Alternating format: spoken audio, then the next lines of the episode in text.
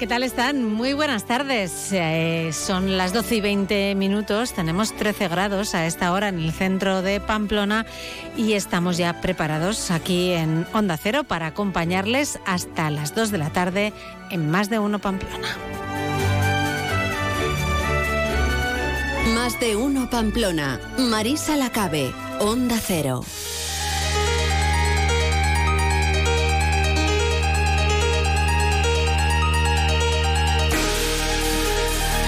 Y hasta esa hora vamos a estar muy pendientes de la actualidad de la jornada. Enseguida nuestros compañeros Milagros Vidondo, Jorge Tirapu y Natalia Alonso nos contarán lo que está sucediendo hoy en Navarra. También tendremos unos minutos para la actualidad deportiva, como es habitual, con Javier Saralegui.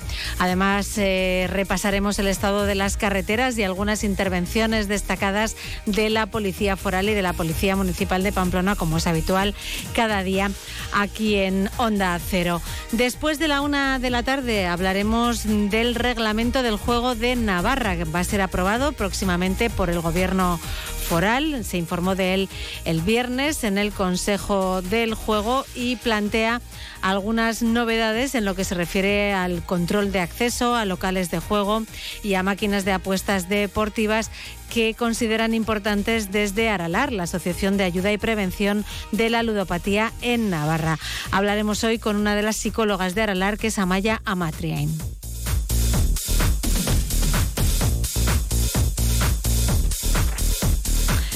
Nos iremos de nuevo hoy de la mano de CEPAEN, el Consejo de la Producción Agraria Ecológica de Navarra, a conocer un establecimiento que hay que decir que utiliza productos de cercanía y productos certificados por CEPAEN. Hablamos de la pizzería Pampinela en Eraul. También les hablaremos de la jornada de puertas abiertas de CREA Navarra, una jornada que se plantea para el viernes, eh, primer viernes de febrero, el día 3 de febrero. Eh, además, eh, tendremos en Clave Navarra, como es habitual, cada miércoles aquí en Más de Uno Pamplona con Luis Gortari, acercándonos a la programación de la Fundación Baluarte y de la Orquesta Sinfónica de Navarra. Y terminaremos hoy con el punto final que nos va a dejar Gonzalo Alzueta. Son las 12 y 23 minutos. Vamos ya a conocer las noticias del día.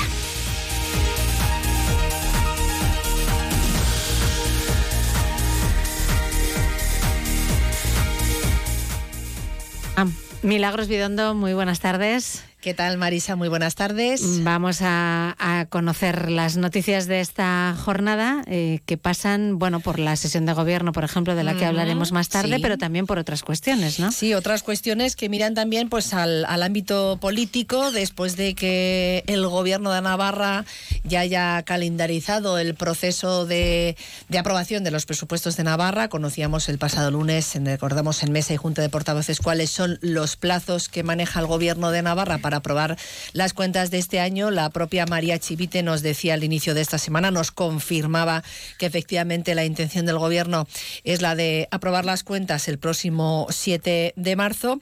Pues también estamos muy pendientes de la situación de otros ayuntamientos eh, de Navarra. En concreto, bueno, pues hay algunos en los que eh, UPN es quien gobierna, pero lo hace en minoría. Es el caso, por ejemplo, de los ayuntamientos del Valle de Hues, de Estella y Barañain, que seguramente estarán pensando cómo van a poder sacar adelante sus cuentas para este año. Eh, hemos eh, asistido en estas últimas semanas a un cruce de declaraciones, por así decirlo, entre Partido Socialista y Unión del Pueblo Navarro en este sentido. Parece que los dos eh, están por la labor de que esos ayuntamientos cuenten con esas cuentas para poder regirse a lo largo de estos 12 meses de 2024, pero al mismo tiempo también podríamos pensar que se están poniendo trabas unos a otros, ¿no? Bueno, pues para lograr este objetivo. Ayer, por ejemplo, eh, la presidenta del Gobierno y secretaria general del PSN, María Chivite, tendía la mano de su formación para aprobar, como decimos, los eh, presupuestos en esos ayuntamientos que yo mencionaba, Valle de Hues, Estella y Barañain, gobernados por UPN en minoría. Esto es lo que decía. Y en todo caso, bueno, pues la decisión es de UPN. Nosotros eh, dijimos desde el primer momento, mano tendida, de hecho ya se estaban negociando, tanto en Estella como en Valle de Hues, eh, se estaban negociando con las correspondientes alcaldías esos presupuestos. Ante eso, bueno, pues eh, ellos sabrán lo que hacen, ¿no? Bueno, pues palabras que llegaban después de la decisión de la formación regionalista de no negociar con el Partido Socialista de Navarra tras su respaldo a la moción de censura en, en Pamplona. Palabras que pronunciaba también hace eh, muy pocas fechas aquí en una entrevista el propio Javier Esparza. Lo escuchamos. Pues nosotros no vamos a negociar con el Partido Socialista porque el Partido Socialista, pues yo creo que, en fin, eh, miente de forma compulsiva todos los días y no es de fiar, no tiene ninguna credibilidad. Pero no ya con nosotros, ni, para el conjunto de la sociedad navarra, obviamente tampoco. Bueno, pues lo decía en una entrevista en Onda Cero, pero también lo decía ah, pues recientemente. Queremos decir que es una idea eh, que se la hemos escuchado en su boca ya en numerosas ocasiones, la de que ellos no van a negociar los presupuestos con el Partido Socialista, pero que sí que están abiertos a que se presenten enmiendas y que finalmente esas cuentas puedan salir adelante. Y vamos también a hablar de este asunto eh, referido en, en, este caso a Pamplona con Natalia Alonso. Muy buenas tardes. Buenas tardes. Cuéntanos porque hoy ha comparecido la portavoz socialista ¿no? en el Ayuntamiento de Pamplona. Eso es. Hoy hemos estado con Marina Curiel, que además de hablar de los presupuestos, ha explicado también un poco cuáles van a ser los próximos pasos del Partido Socialista Navarro y, por ejemplo, ha incidido en el proyecto del Paseo Sarasate que dice estaba bloqueado ¿no? desde el gobierno de UPN y que son ellos quienes los van a sacar adelante. Los proyectos principales que hay que reactivar en Pamplona y que lleva años bloqueados por la ineficiente gestión de UPN es el Paseo Sarasate proyecto que está incluido, como ustedes saben, en el acuerdo con EH Bildu y que deberá de ser una de las inversiones a incluir en los próximos presupuestos de esta ciudad. Como así, por supuesto, lo vamos a exigir. El proyecto del Paseo Sarasate ha sido uno de los fracasos de UPN, tanto en la legislatura del señor Enrique Maya como en la breve legislatura de la señora Ibarrola, debido a su actuación de forma unilateral en contra de la mayoría municipal y presentando un proyecto que no respondía al principal objetivo de lo que el Paseo Sarasate necesita y lo que la ciudadanía demanda, que es lograr una plataforma única, accesible y manteniendo el arbolado. Es un proyecto atascado durante años, como UPN ha atascado otros tantos proyectos, y que ahora por fin se va a reactivar, porque la mayoría municipal hemos conseguido llegar a un acuerdo en el marco de lo que queremos hacer en Sarasate.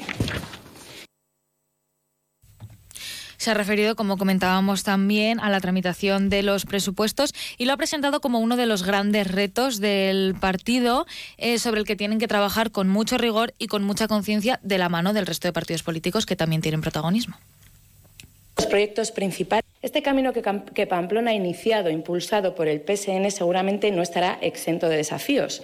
Uno de los más importantes llegará con la presentación de por fin el proyecto de presupuestos municipales, que tal y como lo anunció ayer la concejal del área, Garbiñe Bueno, en la comisión, ya se ha iniciado el proceso de elaboración y confiemos que los presentarán para el mes de marzo. Desde el PSN estaremos atentos a analizar el proyecto presupuestario desde el rigor, la responsabilidad y el compromiso para incluir proyectos y acuerdos que respondan a los retos y a las necesidades de los pamploneses y de las pamplonesas, que son el protagonista municipal de la gestión municipal. Nosotros no venimos a sesgar, sino a avanzar en políticas que mejoren la vida de los ciudadanos y de las ciudadanas. Nos gusta más espigar, nos gusta más dialogar y nos gusta más acordar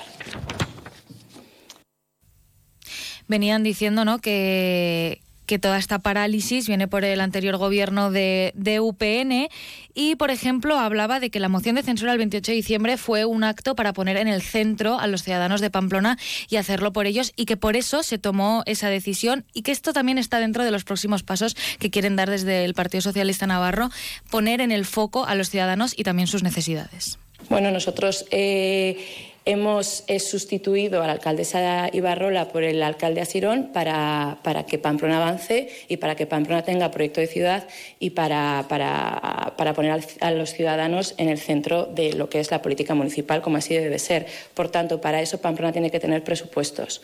Si eh, cuando tengamos el proyecto, nos presenten el proyecto de presupuestos y valoremos y incluamos los proyectos que el Partido Socialista quiere, quiere tener dentro de este proyecto, eh, por supuesto que nosotros queremos que Pamplona avance, con lo cual necesita unos presupuestos para ello.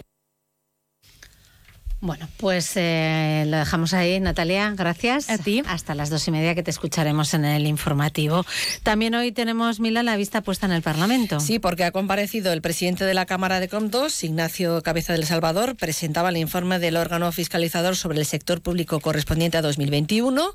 Eh, ha insistido en la necesidad de medidas de racionalización en el mapa local mediante el desarrollo de la ley de administración local que prevé crear las comarcas y mancomunidades de planificación integral que hasta el momento dice no se han creado.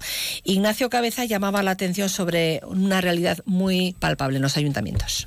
Tenemos 702 entidades locales 121 entes dependientes y 17 eh, consorcios. Esta estructura organizativa nos pone de manifiesto pues que el 70% de nuestros ayuntamientos tienen menos de mil habitantes que representan además escasamente el 8% de la población y esta reducida dimensión de los ayuntamientos y concejos implica unos recursos limitados, lógicamente, y también la carencia de una estructura administrativa que soporte eh, la gestión pública local. Eso se traduce en una dificultad manifiesta para la prestación de servicios públicos con eficacia, eficiencia y en términos generales, pues hay dificultad para prestar servicios ante eh, esta, esta reducida dimensión de nuestras entidades locales. Desde el punto de vista financiero ha explicado que el sector público local presenta una situación saneada, que se han recuperado los principales indicadores a niveles previos a la pandemia y también abogaba por actualizar y modernizar la contabilidad local y elaborar, ha dicho, normas que permitan también la consolidación de la información contable. Y hacía algunas recomendaciones unas dirigidas a la Administración foral y al Parlamento, que se incorporen la legislación foral con la debida seguridad jurídica y siempre que esté debidamente justificado el procedimiento de concesión de subvenciones en régimen de evaluación individualizada. También intentamos forzar aún la rendición de cuentas. Proponemos pues que se incremente la retención de fondos y vamos a recordar, Mila, que hoy comienza o ha comenzado ya la Feria Internacional de Turismo Fitur en Madrid, en IFEMA, que estaremos allí pasado mañana viernes, que se celebra el Día de Navarra. Estaremos tú y yo allá en ese stand de Navarra pero hoy damos cuenta, ¿no? Un poquito de cuál es eh, el plan de, la comunidad foral en Efectivamente, como acude con un stand de 500 metros cuadrados, en esta ocasión con el lema Otro Turismo, en el que hace una apuesta firme la comunidad foral por la sostenibilidad, la ecología y la inclusividad. Y en este ámbito, nos explicaban, adquiere relevancia el turismo de bicicleta, que es de alguna manera la estrella de, la oferta de, de, este año, que juega a favor, decían, bueno, pues de los retos más importantes que se persiguen actualmente como sociedad. Estamos hablando de la lucha contra el cambio climático, de la transición energética o también de la reducción de emisiones contaminantes. A ello se va a dedicar la jornada de hoy y lo explicaba la consejera de Turismo, Rebeca Esnaula. El miércoles se ha convocado a un nutrido número de medios de comunicación y operadores especializados en el turismo en bicicleta para presentar Navarra en bici. Conjunto de servicios, infraestructuras y paisajes, Navarra cuenta con un paisaje y unas infraestructuras privilegiadas que la convierten en un destino altamente competitivo para esta tipología turística.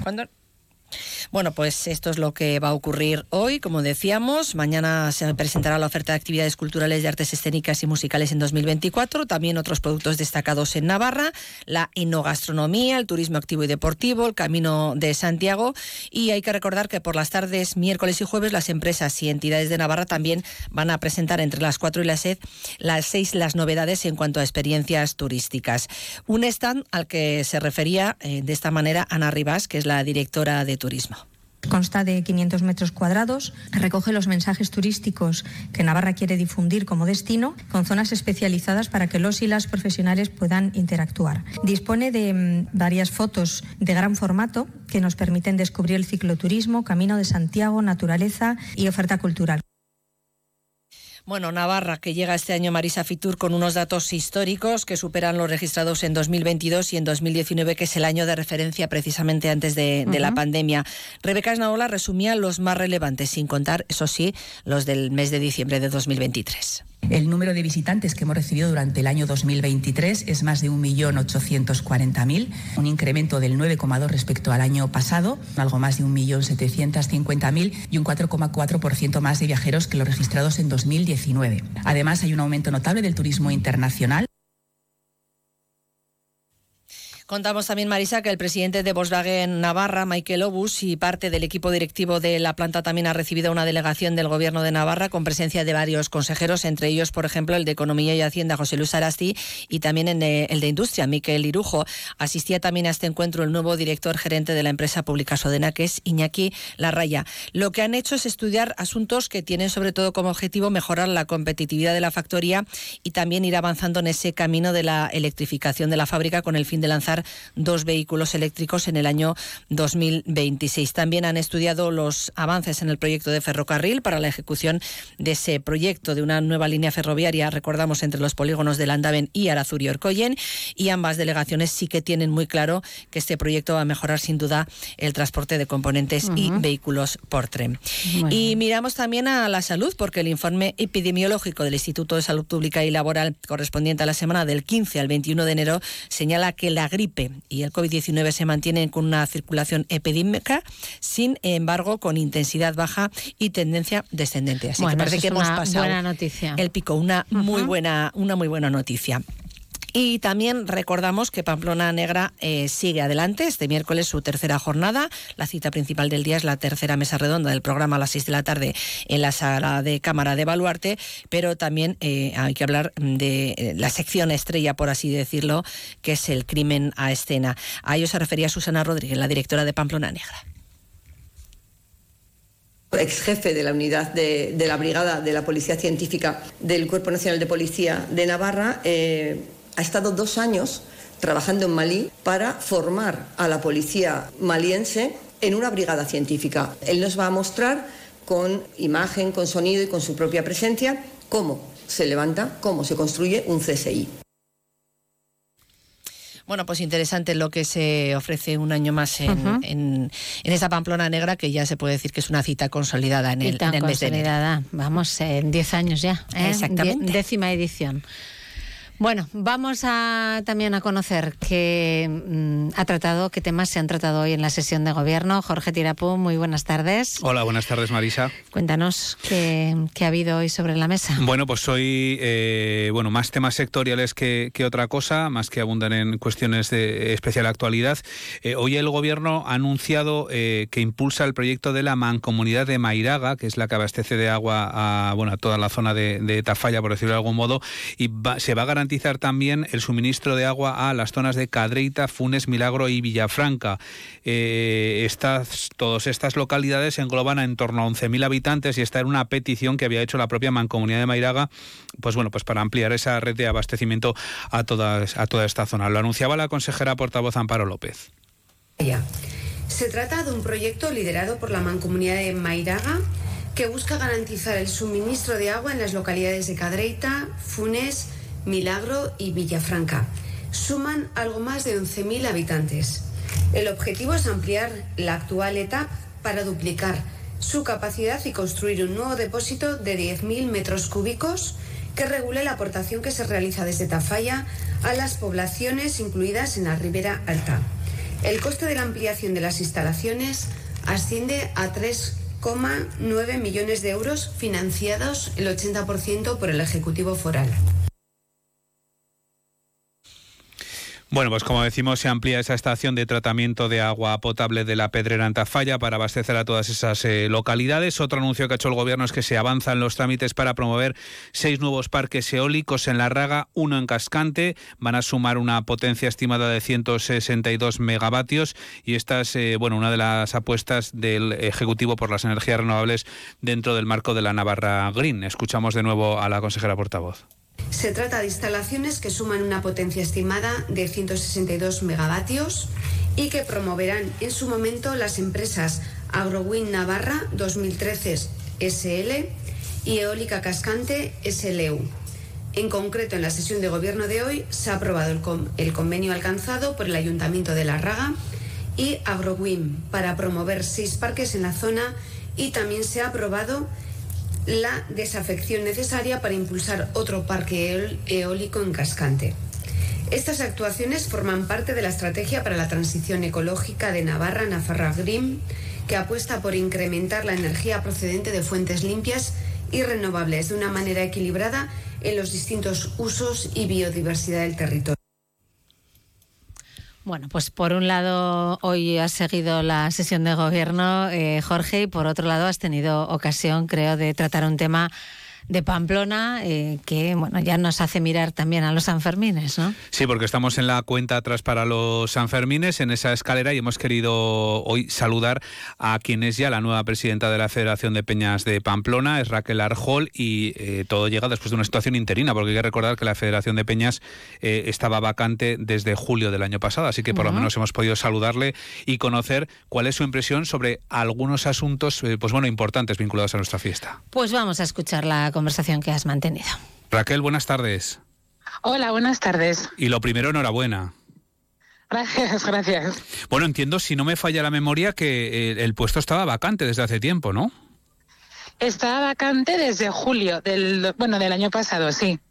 ¿Y, a qué se debía eh, este tiempo que habéis estado sin eh, bueno sin una presidencia como tal? ¿Había reticencias por parte de bueno de las diferentes peñas para, para asumir la presidencia o, bueno o ha sido una cosa más coyuntural?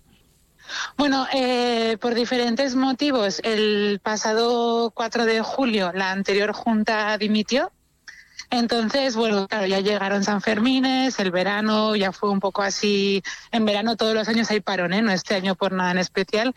Y, y luego nos hemos tomado unos meses haciendo unas jornadas de reflexión en las peñas. Y bueno, ya fue al acabar el año cuando ya se formó todo un poco y ya el 9 de enero ya, ya salió nuestra candidatura de junta, 9 de enero del, de este año ya. Raquel Arjol, que es de Mútico Arayá, que también, eh, bueno, el resto de componentes de, de, esa junta son Imanol Hurtado de la Rochapea, nuevo vicepresidente, Andoni Robles de los del Bronce, que es el secretario, y Mayalen Biurrun, que de Armonía Chantriana, que, que ejerce de, tesorera. Raquel, no sé cómo asumes el reto, con qué, con qué objetivos. Vale, pues los objetivos que nos hemos marcado es eh, continuar con trabajando en la Unión de las Peñas, en, los, en, las jornadas de, en las jornadas de reflexión que te comentaba, bueno, salieron unos valores que nos marcamos como peñas. Eh, puestos en común y unos objetivos de cara a cómo funcionamos internamente, cómo queremos trabajar, pues por ejemplo con el Ayuntamiento de Iruña, pues un poco marcar eh, esas líneas que ya las peñas decidieron eso, a, final de año, eh, qué queremos ser y cómo lo queremos trabajar y nada, y seguir con, con lo que las peñas decidieron. Una de las eh, cuestiones que, eh, bueno, pues que quizás más ha podido llamar la, atención en, una entrevista que realizabas hace unos días en Diario Navarra era, eh, bueno, que decías que de manera personal te gustarían unos Sanfermines sin toros. Esto, desde luego, llama la atención, ¿no? Por el hecho de, de quizás de que es una parte de la fiesta. Eso es, me, me gusta que remarques lo de manera personal, que no quiero que haya malentendidos. Eh, eso es completamente mi opinión personal, no trasciende más allá de eso. Y, y, nada, pues yo creo que tenemos que aceptar la diversidad que hay en las fiestas. Hay gente de todas las sensibilidades, todas respetables. Y bueno, también dejar claro que la Federación de, de Peñas va a seguir trabajando con, la Casa de la Misericordia en este caso de cara a, poner puntos en común con, las corridas de toros de San Fermines, o sea que va a haber un trabajo continuista con el que se venía haciendo hasta ahora, que en mi opinión personal no va a entorpecer para nada eh, la fiesta de, Pamplona. Pero sí que es cierto que hay un debate, ¿no? Sobre esta cuestión, que no es un, que, que, bueno, que es una opinión personal tuya, pero sí que existe ese debate, ¿no? Dentro de la, de la sociedad, ¿no? Yo creo que sí que existe y sí que es verdad. Bueno, a mí por lo que me ha llegado a raíz de, mi entrevista, eh, bueno, pues ha saltado, han saltado un poco las alarmas y bueno, ha habido muchos comentarios. Yo creo que es un debate que ya existía, habrá estado más apagado o más encendido, pero ya existía. Y no sé, yo creo que es bueno que la gente dé su opinión. Luego sí que es verdad que cada peña decide si, si va a ir a los toros o no, porque al final es cada peña la que compra sus localidades. Entonces, eh, no sé, desde Federación de Peñas no hay margen de maniobra, eso quiero dejarlo muy claro, es cada, cada peña soberana de si quiere ir a los toros o no. Entonces, eh, desde Federación no, no, entramos en absoluto en las decisiones de las peñas. Si yo decía que los toros son parte de, la fiesta, ¿qué decir de las peñas, no? Porque sin peñas no sé yo si, si, si se podría hablar de San Fermín también, ¿no? Claro, sin peñas no se puede hablar de San Fermines, eso lo comparto contigo. Sin peñas no se puede hablar de toros, eso ya no lo sé. Yo no sé si algún día va a ocurrir que alguna peña va a dejar de ir. Yo no sé si, si llegado ese caso que ocurrirá, es que todo son un poco especulaciones. Entonces, no sé, cada cual es muy libre de decidir cada, también cada cual muy libre de vivir la fiesta a su manera. Yo, por ejemplo, dije que yo personalmente, por mi día a día, puedo estar sin ver un toro en San Fermines, pero entiendo que hay mucha gente a la que es parte de su fiesta y es completamente respetable.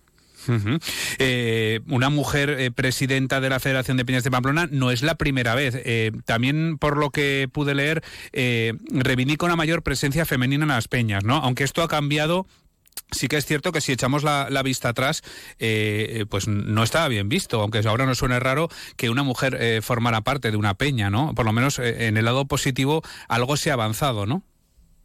Eso es, al final, al fin y al cabo somos un sector más de la sociedad, entonces no somos una burbuja, por lo que todas las cosas que ocurren en la sociedad afectan y se viven de una manera muy similar. Entonces, como bien dices, hace varios años en alguna peña, porque sí que es verdad que alguna ha tenido socias desde sus inicios, pero sí que es verdad que en muchas peñas las mujeres han tenido que luchar por poder ser socias, por poder votar, cosa que a día de hoy ya lo vemos como un trabajo hecho entonces nos parecería un poco impensable que una mujer no pudiera ser socia o no pudiera votar en una peña. Pero son cosas que ocurrían, por lo que sí que creo que vamos por el buen camino, pero también creo que hace falta seguir trabajando para eh, hacer las peñas atractivas a las mujeres y que las mujeres tengamos ganas de formar parte de una peña y trabajar en una peña eh, aportando ideas o cada una lo que considere. Porque todavía entiendo que no hay una equiparación, ¿no? Eh, no estamos hablando de un 50 de un 50-50, ¿no? En la representación de las mujeres y de los hombres en las peñas de, Pamplona, ¿no? No, no, para nada. Ha podido variar un poco en estos dos últimos años, pero un estudio bastante reciente del 2022, si no me equivoco, eh, dejó muy claros los datos que eh, mm, la media es en las peñas un 80% hombres y un 20% mujeres y estamos todas muy parecido, ¿eh? no hay ninguna peña que tenga un 50-50 ni, ni por asomo. Entonces creo que está claro que en un sector donde la presencia femenina es un 20%, hay que trabajar. Y si y como presidenta, como nueva presidenta de la Federación de Peñas, ¿de qué manera podría eh, invitaría a, otras personas eh, a, formar parte de una peña? ¿Cuál es el eh, bueno? ¿De qué manera se lo recomendaría, por decirlo de algún modo, no? ¿Cómo le invitaría a formar parte de una peña? A ver, yo al final llevo ya más de 10 años en, siendo socia de, mi peña y para mí es mi día a día y estoy completamente integrada, pero sí que veo que eh, hay veces que mujeres y sobre todo mujeres jóvenes que igual no ven que sea como su lugar. Entonces yo les invitaría a, a formar parte de una peña y una vez que están dentro de una peña moverse e intentar organizar cosas, organizarse también entre mujeres y a ver qué actividades queremos hacer las mujeres, porque sí que es verdad que igual actividades tradicionales nos gustan y nos apuntamos, pero igual otras muy clásicas no nos gustan, por lo que sea, todo eso hay que hablarlo, pero obviamente pues desde dentro y moverse y trabajar juntas. Eh, no sé si en este caso es como, como en, otros mandatos que son cuatro años o en el caso de la Federación de Apañas eh, no es un mandato tan largo. No, eh, dos años son. Y entiendo que, veremos qué es lo que pasa para ver que si, si continuamos en el futuro o lo tienes claro. Eh, bueno, no tengo ni idea porque el 9 de enero se aprobó esta candidatura, aunque sí que es verdad que como te he comentado, desde finales del 2023 ya estábamos trabajando. Entonces, bueno, primero también a ver igual un punto de inflexión San Fermines, a ver cómo, cómo va la cosa y luego a verlas venir de momento, empezar, arrancar y, con ganas y a trabajar en el momento. Pues Raquel Arjol, presidenta de la Federación de Peñas de Pamplona, eh, representante de esas 16 peñas que existen en la capital navarra. Gracias por haber estado en Onda Cero y suerte en esta nueva etapa. Vale, gracias, es que ricasco. Bueno, pues seguro que hablaremos con ella en más ocasiones, que el 7-6 de julio está cada vez más cerca. Y sobre esta cuestión también interesante el artículo que firma hoy en Diario de Navarra Chapo Apoalaza, nuestro compañero, que habla además precisamente de esas palabras de, Raquel Arjo y de la fiesta de los toros y de las Sanfermines. Pues lo leeremos atentamente. Gracias, Jorge. Mila, a las dos y media os escucharemos también atentamente a vosotros en el informativo. Hasta luego. Hasta luego. Han escuchado el avance informativo patrocinado por Caja Rural de Navarra. Caja Rural de Navarra, siempre cerca. Descubre el plan Disfruta Seguro de Caja Rural de Navarra. Tendrás mayor protección al agrupar tus seguros pagando mes a mes. Dispondrás de ventajas exclusivas, gestor personal, orientación médica y asesoramiento jurídico telefónicos, experiencias de ocio. Disfruta de la vida y confía el resto a Caja Rural de Navarra. Consulta condiciones en cajaruraldenavarra.com.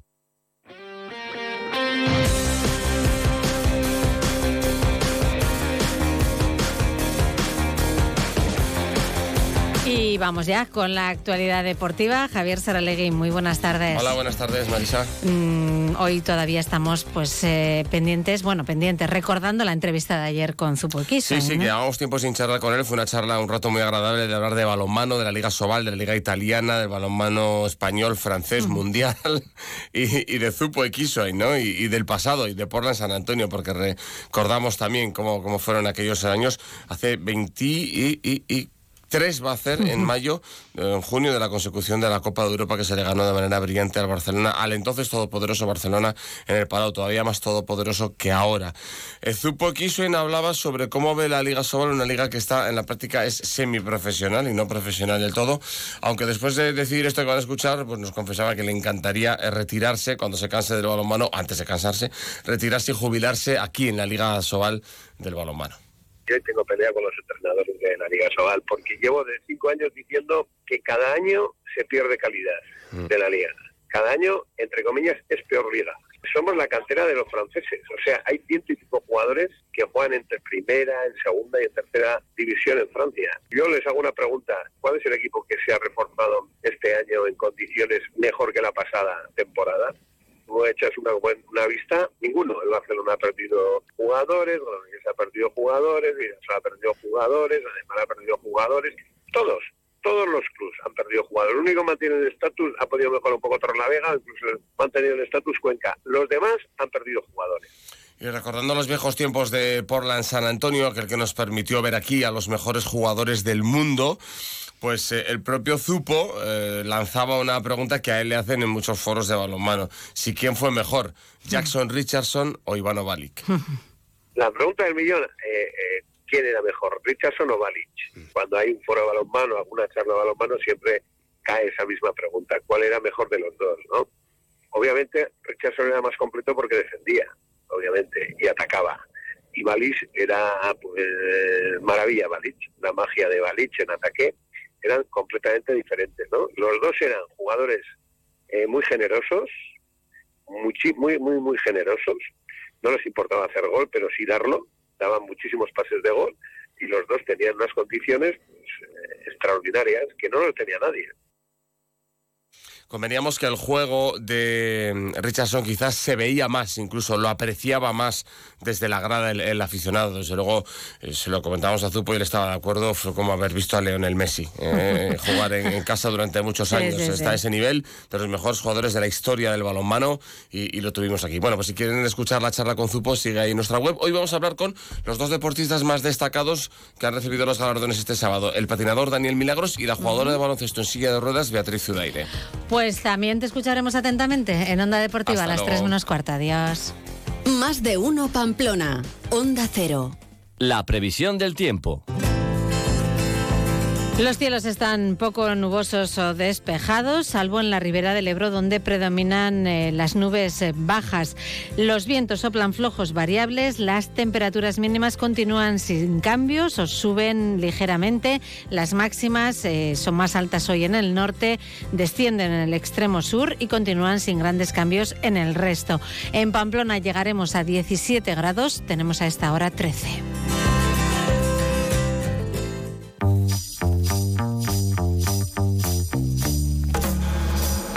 Y vamos ya, como cada día, a conectar en Onda Cero con el Departamento de Comunicación de la Policía Foral. Saludamos a Miquel Santamaría. Muy buenas tardes. Hola Marisa, buenas tardes. ¿Cómo transcurre esta jornada de miércoles en las carreteras? Bueno, pues tenemos que hablar de seis accidentes atendidos. El más importante ocurría a primera hora de la mañana en las inmediaciones de Volkswagen. Una colisión frontal que se saldaba con tres personas heridas, una de ellas trasladada. Posteriormente ya se realizaban diligencias por daños materiales en otros cinco sucesos, Corella y Esteríbar por atropellos a especies cinegéticas, una colisión en Sarriguren también a primera hora con algunas retenciones, otra en Murchante y finalmente se atendía un atropello a peatón en Cordovilla herido leve. En cuanto al estado de carteras, no hay novedades en el principal. Las afecciones ya conocidas en Elizondo y Caparroso por construcción de rotondas. También en Landaven y en el aeropuerto en, son dos puntos de las rondas en los que hay restricciones y bueno, pues nieblas que todavía permanecen en algunas zonas. La mañana amanecía, la verdad, que bastante en Navarra en general, con, Sí. con mucha niebla. Y bueno, por lo que oímos a las patrullas todavía en la zona de Rivera y el Gelebro hay algunas nieblas que, que suponemos ya no crearán mayores problemas. En cuanto a seguridad ciudadana, ¿algo destacable? Vamos a destacar la detención de dos personas por un robo con fuerza en una farmacia de Murchante. Sustrajeron la caja registradora y diferentes productos farmacéuticos. Eh, Fue importante la, la colaboración ciudadana de un testigo que aportó información y después, pues, como suele ser habitual en estos casos, pues la investigación en base a las imágenes que nos dan las cámaras de seguridad fueron puestos a disposición judicial y se decretó su puesta en libertad. Bueno, pues eh, ahí queda. Gracias, Miquel. Hasta mañana. Hasta mañana, un saludo. Vamos también a saludar al portavoz de la Policía Municipal de Pamplona, Francisco Aldunate. Muy buenas tardes. Hola, buenas tardes. Vamos a conocer cuáles son las alteraciones del tráfico que tenemos hoy previstas en la ciudad. Sí, un día más indicamos que en la avenida Condoliveto eh, existe el corte de un carril, concretamente el carril taxi-bus en dirección a Plaza Príncipe de Viana, desde las 9.15 horas para eh, finalizar hacia las 14 horas. Avenida Sancho el Fuerte, calle Esquiroz, por obras también, ocupación parcial de calzada entre las 8.30 y las 15 horas. Calle María Camino Scott, durante la jornada, corte de tráfico entre las calles Doctor Ariz y Valle de Hues, y repetimos lo que venimos diciendo estos días, el ascensor del Grupo Urdanoz, que une con la calle Remiro de Goñi, está cerrado al público. Bueno, vamos también con el repaso a las intervenciones en materia de seguridad vial y seguridad ciudadana que ha realizado la Policía Municipal de Pamplona en las últimas horas. En cuanto a seguridad vial, eh, hemos atendido un total de 12 accidentes, todos ellos con daños materiales sin destacar ningún tipo de lesión. En este tipo de accidentes queremos destacar que, bueno, pues, eh, ya es que son varios los casos que se están dando, se están produciendo a lo largo de, de, bueno, de varios meses en este caso, pero bueno, el tema del problema de no activar correctamente el sistema de frenado, o sea, sé poner los medios oportunos, o bien el freno a mano, o bien una marcha, o lo que sea. Están dándose casos que, bueno, se encuentran coches en medio de la vía y ¿qué ha pasado? Pues el freno a mano que se nos ha olvidado echar, ¿vale? Es un peligro, generalmente no ha pasado gran cosa en este tipo de, de situaciones, pero es un peligro que tenemos que tener en cuenta. Es un llamamiento a todos los conductores, pues no nos cuesta nada revisar que hemos metido una marcha o que hemos puesto el freno a mano bien. ¿m? Entonces, eh, eso por un lado. Eh, luego, eh, referente a intervenciones, han sido 55 las que han necesitado la presencia policial, su mayoría por problemas de convivencia. Y pasando al ámbito judicial, se han recogido cuatro denuncias en la Oficina de Detención Ciudadana y se ha detenido a una persona esta madrugada en la zona de Aranzari. A lo largo de la mañana será puesta a disposición judicial. El tema era que constaba sobre él una orden de búsqueda, detención y personación, emitida por el juzgado de aquí, de la ciudad de Pamplona. Y este sería el breve resumen para hoy. También una jornada relativamente tranquila. Bueno, pues vamos a pedir entonces que continúe, si puede ser, esa tranquilidad. Eh, mañana contamos lo que haya ocurrido o no, ¿eh? O, cuanto menos mejor en este caso. Gracias, Francisco. Buenas tardes. Gracias a todos vosotros. Adiós. Es tiempo ya de conocer las noticias nacionales e internacionales en Onda Cero, porque es la una de la tarde, así que un alto en el camino y en unos minutos regresamos en más de uno Pamplona. Hasta ahora.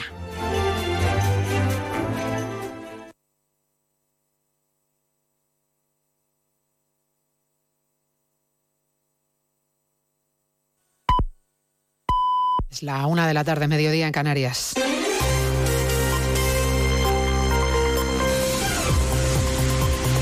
Noticias en Onda Cero. Buenas tardes, les avanzamos a esta hora algunos de los asuntos de los que hablaremos con detalle a partir de las dos en Noticias Mediodía, empezando hasta ahora en el Tribunal Supremo a punto de tomar posesión Álvaro García Ortiz como fiscal general del Estado, otra vez porque para esta nueva legislatura vuelve a contar con la confianza del Gobierno a pesar del informe contrario del Poder Judicial, de la fuerte contestación interna y del reciente fallo del Alto Tribunal que le atribuyó una desviación de poder por el ascenso de su antecesora Dolores Delgado. Al acto asiste el ministro de Justicia, Félix Bolaños, que ha pedido seriedad ante las críticas y el malestar que han generado, que ha generado la enmienda pactada con Junts que blinda los delitos de terrorismo. Bolaños diferencia unos actos terroristas de otros. Seba Mazares. No es el terrorismo de ETA el que estamos amnistiando, ha querido decir y ha dicho el ministro Bolaños. Descarta así que Tsunami o los CDR, procesados por tenencia de explosivos para subvertir el orden constitucional, sean delitos no amnistiables. ¿De verdad alguien cree que es comparable el proceso independentista con el terrorismo que sufrió España durante décadas? ¿De verdad alguien lo cree? Lo que todos entendemos por terrorismo, lo que España sufrió durante décadas de terrorismo, eso está fuera de la amnistía. De García Ortiz ha destacado su compromiso y gran conocimiento, su gran labor en la Fiscalía y su toma de posesión es la prueba, dice, de que las instituciones democráticas funcionan, pese a quien se afana por desprestigiarlas. El Partido Popular no descarta ninguna vía para denunciar el acuerdo del PSOE con Junts para enmendar la ley de amnistía y blindar los delitos de terrorismo. El portavoz Borja Semper en Antena 3 decía esta mañana que entiende el bochorno y el enfado ciudadano ante la clasificación que hace el gobierno del terrorismo. La pregunta es a dónde nos lleva todo esto. ¿Cuál es el escenario eh, que, quienes nos están viendo pueden vislumbrar en el futuro de la convivencia en el conjunto de España? ¿Qué vale? ¿Qué no vale? ¿Que, hay terrorismo cookie? ¿Hay terrorismo de baja intensidad? ¿O todo es violencia? Yo creo que estos matices lo que perjudican es al Estado de Derecho y perjudican, por lo tanto, también a la verdad al valor de la palabra dada. Víctima del terrorismo de ETA fue el concejal del Partido Popular, Manuel Zamarreño, por su asesinato. Se sientan desde hoy en el banquillo los exdirigentes etarras, Javier García Gaztelu, alias Chapote, y Aránzazu, Gallastegui, Amaya. Ambos se han negado a declarar, pero ahí han estado en la Audiencia Nacional. También ha estado presente la hija del concejal asesinado, Zamarreño. Yo creo que ha sido eh, lo más duro de, de todo el juicio, ver esas caras y esas miradas de, de que no se han arrepentido de lo que hicieron. En el Congreso de los Diputados sigue el desfile de ministros para avanzar sus prioridades de esta legislatura. Turno hoy para Óscar Puente, el titular de Transportes, que ha avanzado que se va a iniciar un proceso de diálogo con el sector aéreo para explorar la viabilidad de restringir los vuelos cortos. Cámara Baja, Margarita Zavala. Es uno de los asuntos pendientes con los socios de gobierno, como el traspaso de Rodalí. Es un proceso que Puente ha puesto como ejemplo. A veces Cataluña es punta de lanza, ha dicho, y es justo reconocerlo. Un modelo al que se va a sumar en breve, por cierto, el País Vasco. Estamos acordando la cesión de cercanías. Tengo que decir que va muy bien y que muy pronto anunciaremos el acuerdo. El modelo parte de lo que ya hemos aprendido en Cataluña. Pese a estas buenas palabras del ministro, Junts le ha acusado de llevar a cabo un centralismo feroz que siempre perjudica a Cataluña. El ha acusado al ministro de vivir en un mundo de color de rosa donde todo siempre va bien. No hay supervivientes en el accidente de un avión militar ruso que llevaba más de 60 prisioneros de Ucrania a bordo. Ha ocurrido en la región fronteriza de Belgorod. El Kremlin acaba de acusar a Ucrania de haberlo derribado y habla de acto terrorista. Moscú, Chavicolás. Fuentes del Estado Mayor ucraniano han informado que sí, uno de sus misiles ha derribado el avión militar ruso, pero según Kiev, este aparato transportaba armamento, en concreto cohetes S-300. Moscú asegura que la aeronave de transporte militar modelo Ilyushin 76, que se ha estrellado en la región rusa de Belgorod, limítrofe con Ucrania, llevaba 65 prisioneros de guerra. El Ministerio de Asuntos Exteriores ruso ha calificado lo sucedido como un acto bárbaro de terrorismo. Desde el Parlamento ruso acusan a Ucrania de haber disparado y de haberlo hecho utilizando armamento occidental. A partir de las 2 de la tarde hablaremos de Estados Unidos, de Donald Trump, que ha vuelto a ganar en las primarias republicanas, esta vez en New Hampshire, con 10 puntos de ventaja sobre Nikki Haley, ya sin Ron DeSantis en la carrera. Haley se niega a abandonar y se lo juega todo en la siguiente parada, en Carolina del Sur. La Policía Nacional ha desmantelado en Valencia uno de los macrolaboratorios de producción de éxtasis más grandes de España. Hay 12 detenidos. Arancha Martín. El laboratorio estaba en una casa de campo en Sueca, en Valencia, en una zona boscosa con caminos de difícil acceso, lejos de miradas indiscretas. Y aún así llamó la atención el trajín de la zona, el fuerte olor químico que se extendía o el uso de mascarillas industriales por, partes de, por parte de quienes entraban o salían. Además de los 12 detenidos en Sueca y en Altea, en Alicante, se han intervenido cerca de 2.000 litros de éxtasis, otros 1.000 de precursores para producir el éxtasis y 1.000 más de residuos químicos. Su transformación habría dado cerca de 2.200 kilos de droga sintética. Se lo contamos todo a partir de las 2, como siempre, en una nueva edición de Noticias Mediodía, la de este miércoles 24 de enero. María Hernández, a las 2, Noticias Mediodía.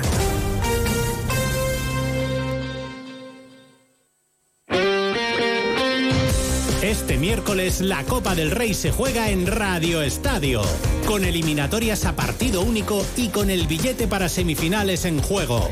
Desde las 7 de la tarde en la web, en la app en Cataluña y Mallorca y a partir de las 8 y media en todas las emisoras de Onda Cero, Mallorca Girona y Athletic Barcelona.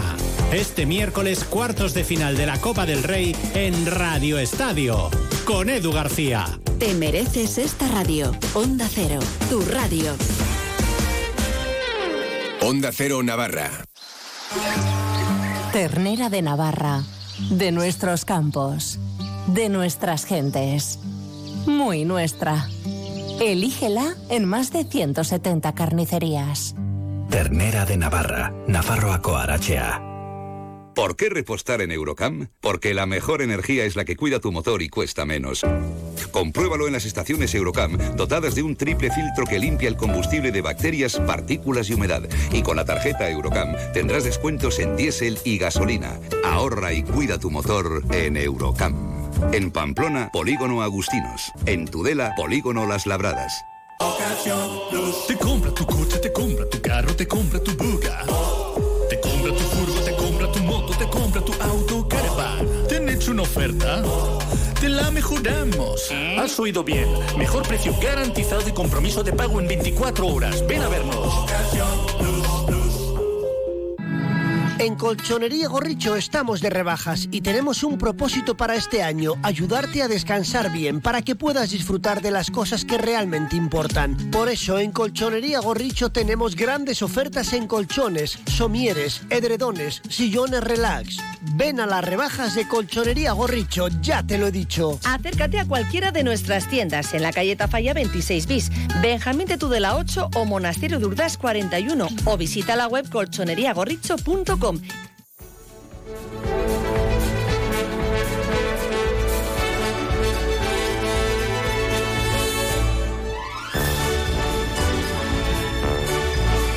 La una y ocho minutos seguimos aquí en Onda Cero hasta las dos de la tarde acompañándoles en más de uno Pamplona en este día que es un buen día para donar sangre, un día perfecto para hacerlo, porque cualquier día lo es. Si todavía no se han decidido, si lo piensan de vez en cuando, pues tendría que hacerme donante de sangre.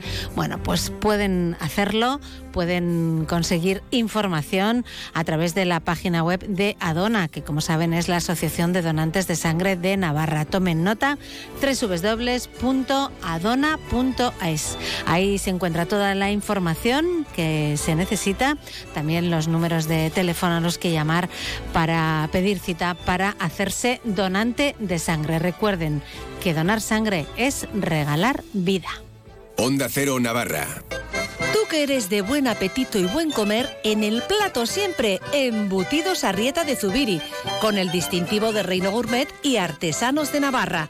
Si hablas de chistorras, salchichas, morcilla, relleno, hablas de embutidos Arrieta, calidad artesanal que encontrarás en carnicerías, supermercados, bares y restaurantes, además de en su tienda en Zubiri. Con 60 años de experiencia y muchos premios a sus espaldas, para Embutidos Arrieta, su mayor premio es estar en vuestras mesas. Hierros Landaven, almacén de hierros, vigas, chapas, tuberías y calibrados en todas sus formas y medidas comerciales. Profesionales cualificados del sector con una garantía completa de satisfacción y precios muy competitivos. Hierros Landaven, calidad excelente. Polígono Industrial Landaven, Travesía, calle A, Pamplona. Más de uno Pamplona. Marisa Lacabe, Onda Cero. Y hoy aquí en Onda Cero, en más de uno Pamplona, queremos hablarles del reglamento del juego de Navarra. Va a ser aprobado eh, próximamente por el Gobierno de Navarra y el pasado viernes se informó de él en el Consejo del Juego. Vamos a conocer las novedades que supone este reglamento del juego de Navarra con Amaya Matrien, que es psicóloga de la Asociación de Ayuda y Prevención de la Ludopatía en Navarra, Aralar. Muy buenas tardes, Amaya. Muy buenas tardes, Marisa.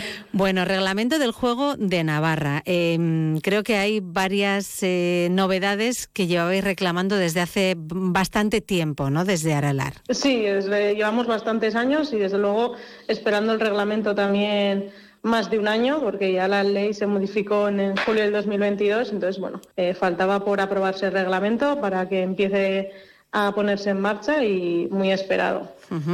¿Cuáles son las novedades principales? Pues la novedad principal para nosotros es el control de acceso eh, que se va a establecer en todos los locales físicos y en las máquinas de apuestas deportivas de, que están en la hostelería. Esto lo que permite es que tanto las personas menores de edad no puedan acceder a jugar, ni las personas que por decisión propia se han registrado en la autoprohibición de Navarra. Control de acceso que ya se lleva eh, mm, instaurado, ya lleva instaurado en algunas eh, comunidades autónomas desde hace tiempo, ¿no? Sí, prácticamente en todas las comunidades autónomas eh, ya está establecido el control de acceso. Navarra será de las últimas, por no decir casi la última, en, ponerlo en vigor. ¿Cómo, se realiza ese control de acceso? La mayoría de los locales lo que ponen es un lector de, DNI que va bueno, eh, unido al registro de, de intersecciones de acceso al juego y mm, algunas máquinas también ponen reconocimiento facial. para pues, eh, verificar que la persona que tiene, ¿no? que está en posesión de ese DNI también se corresponde con la persona que va, que va a entrar. Hablamos de las máquinas y hablamos también, por supuesto, de los salones de juego, ¿no? Como comentabas al principio, los establecimientos y las máquinas, ¿no?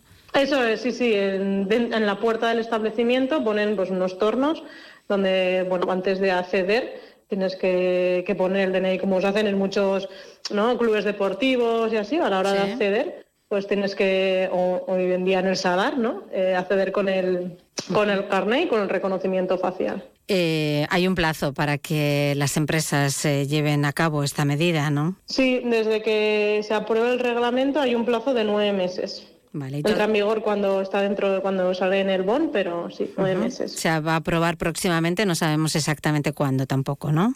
Eso es, no sabemos cuándo, pero bueno, esperemos que sea lo antes posible porque bueno, en realidad ya vamos fuera de plazo, ¿no? Y es una medida que llevamos mucho tiempo esperando. Claro.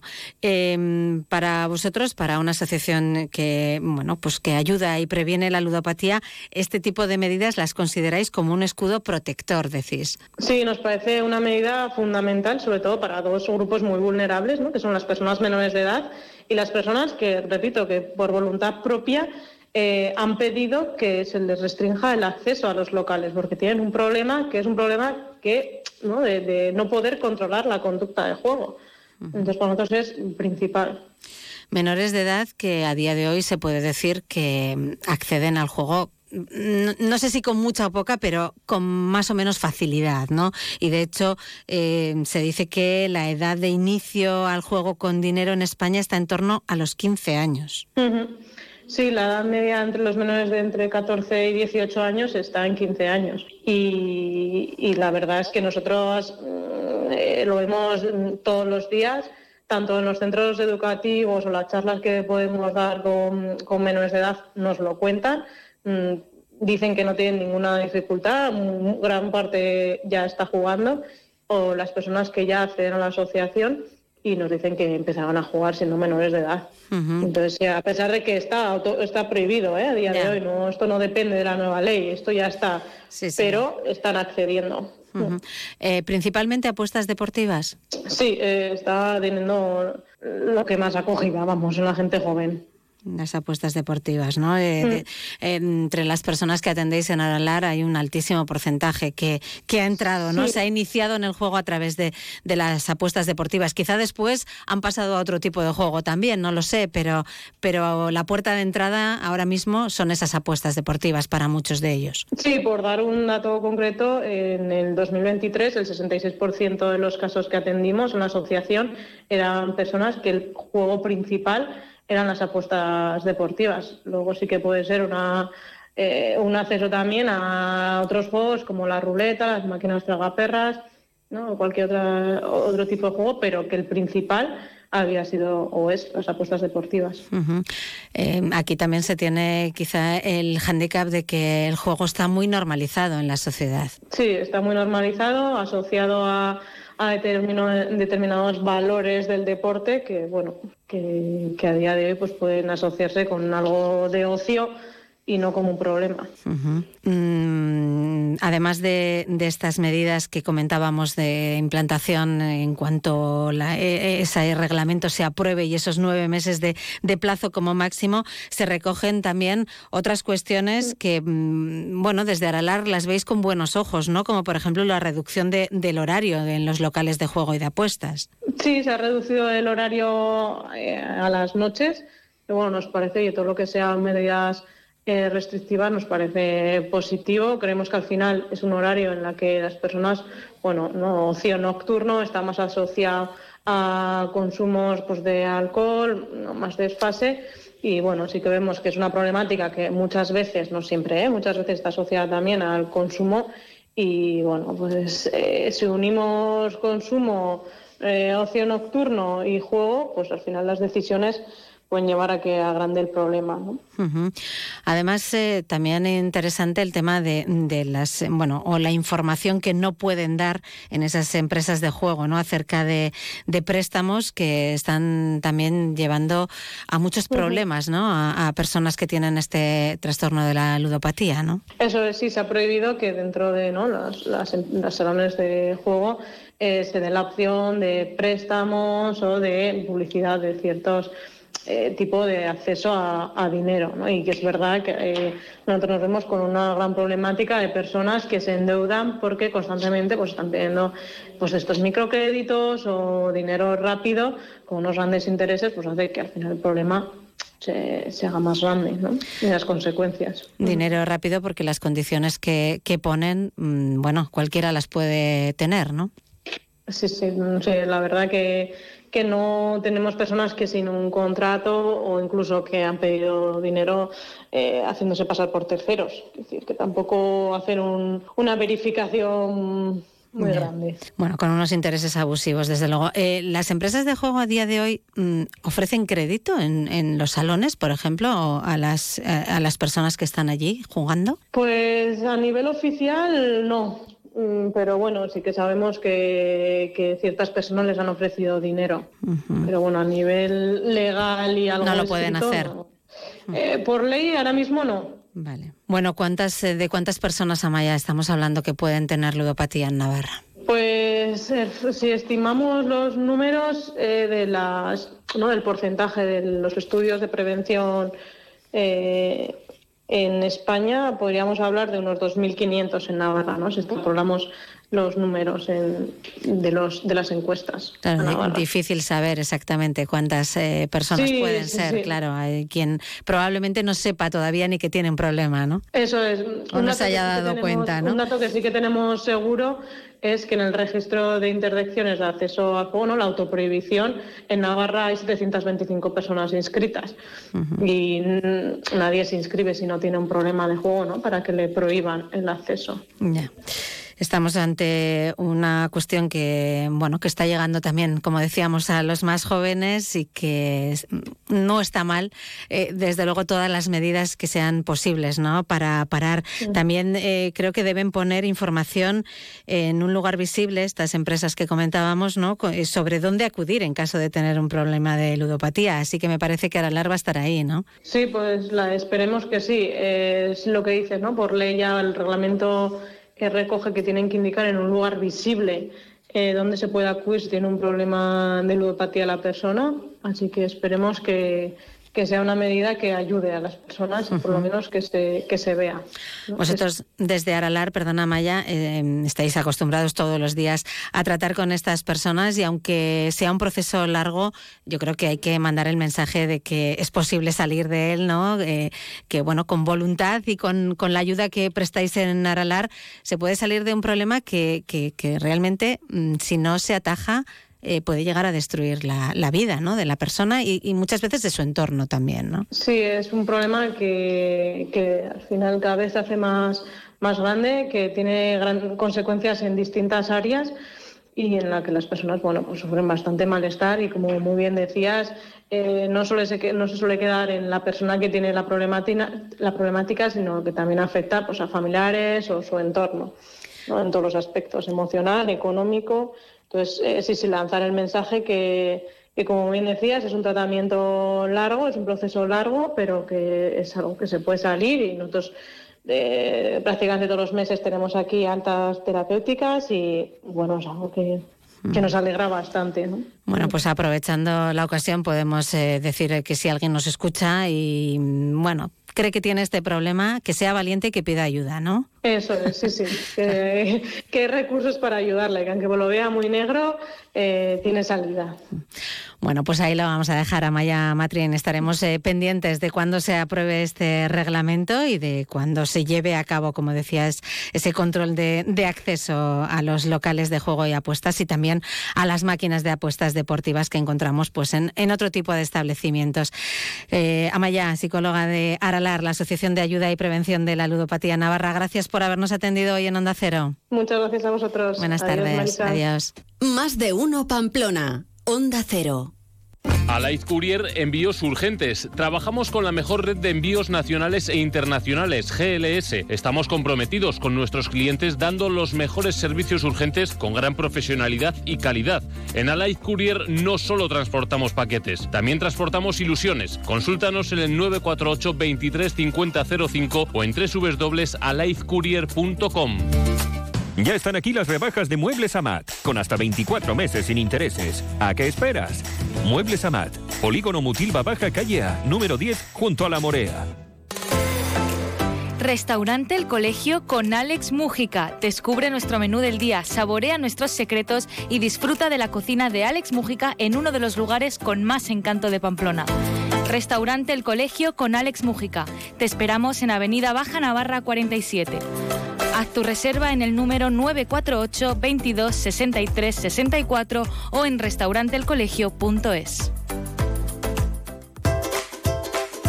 Fontanería Iruña, rápidos y económicos. En Fontanería Iruña realizamos grandes y pequeños trabajos como aerotermia, suelos radiantes, cocinas, baños, calefacción y servicios de fugas. También tenemos servicio de urgencias 24 horas los 7 días de la semana. Teléfono 679-666-997. Recuerda, Fontanería Iruña, teléfono 679-666-997. Ven a conocer el Colegio FEC Bedruna en la calle San Fermín. Nuestra oferta educativa abarca desde infantil hasta bachillerato, con un 50% de la enseñanza en inglés desde los 3 años. Ofrecemos una atención personalizada, innovación y metodologías activas y programa para alumnos con altas capacidades. En el centro de Pamplona, Colegio FEC Bedruna. Comienza el nuevo año con estilo. Ven a Óptica Rousseau y pruébate la nueva colección de gafas RV. Increíbles hasta en el precio. Óptica Rousseau, Chapitela 21 y Avenida Bayona 9, Pamplona. Aprovecha esta fantástica oportunidad durante el mes de enero.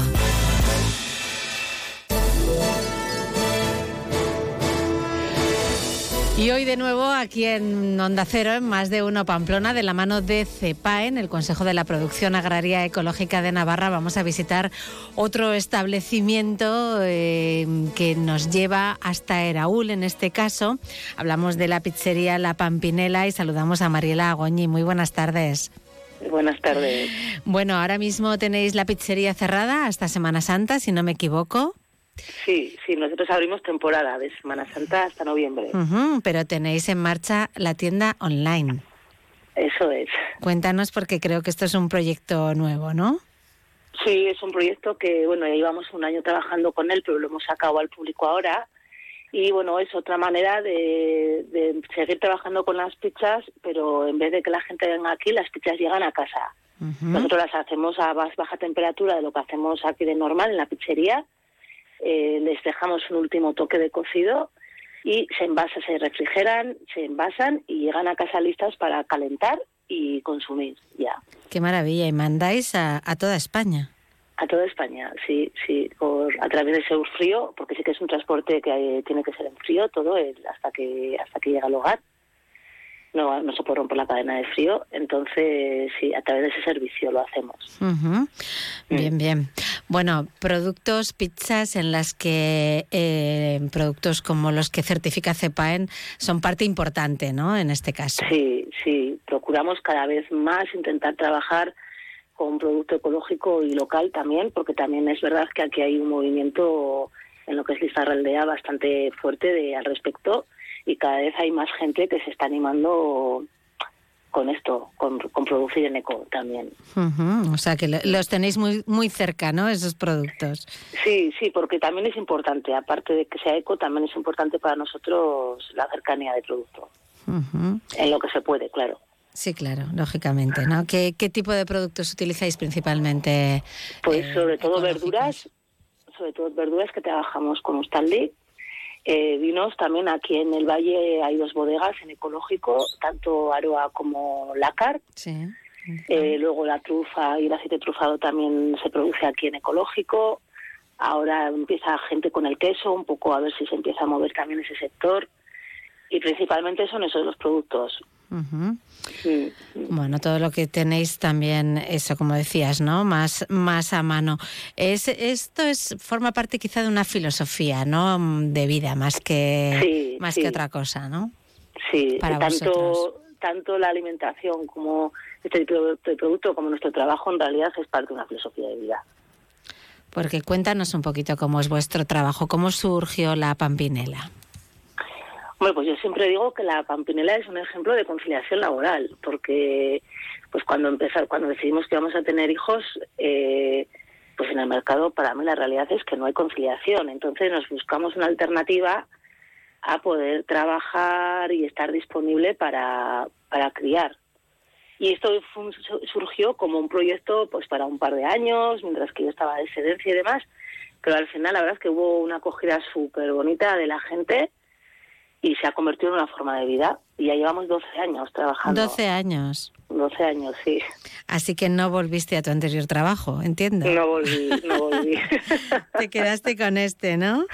Sí, sí, bueno, pues al final también la temporalidad viene por eso. Pues yo trabajo más en verano cuando las crías están de fiesta y de vacaciones y en invierno que hay más jaleo con las escuelas y demás, pues estoy libre. O sea que también va todo un poco unido a, a- a trabajar para vivir.